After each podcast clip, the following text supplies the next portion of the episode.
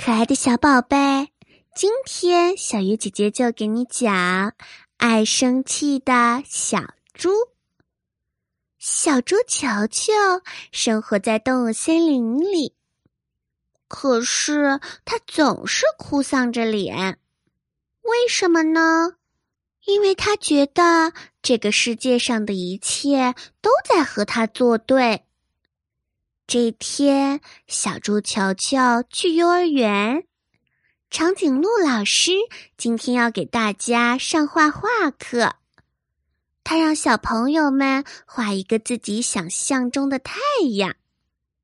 小猪球球正准备画呢，他发现自己没有金色的蜡笔，于是他生气地说：“真讨厌，真讨厌！”好在他的同桌借给了他，他完成了自己的画。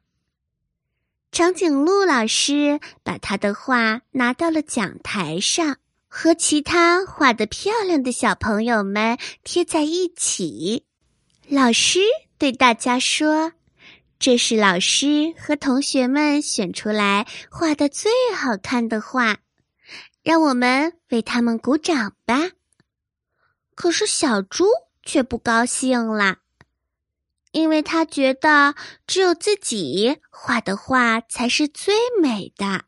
小猪球球回到家以后，把今天画画的事情告诉了妈妈。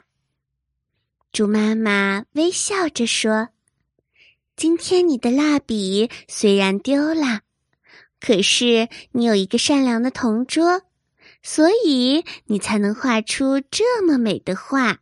小猪球球觉得妈妈说的有道理。猪妈妈接着又说：“我们在这个世界上，不应该悲观的去看待每一件事情，因为这个世界对我们很好。”我们要积极的、阳光的去看待世界的一切东西和事物。小猪似懂非懂的点点头。不过从这以后，小猪再也不哭丧着脸了。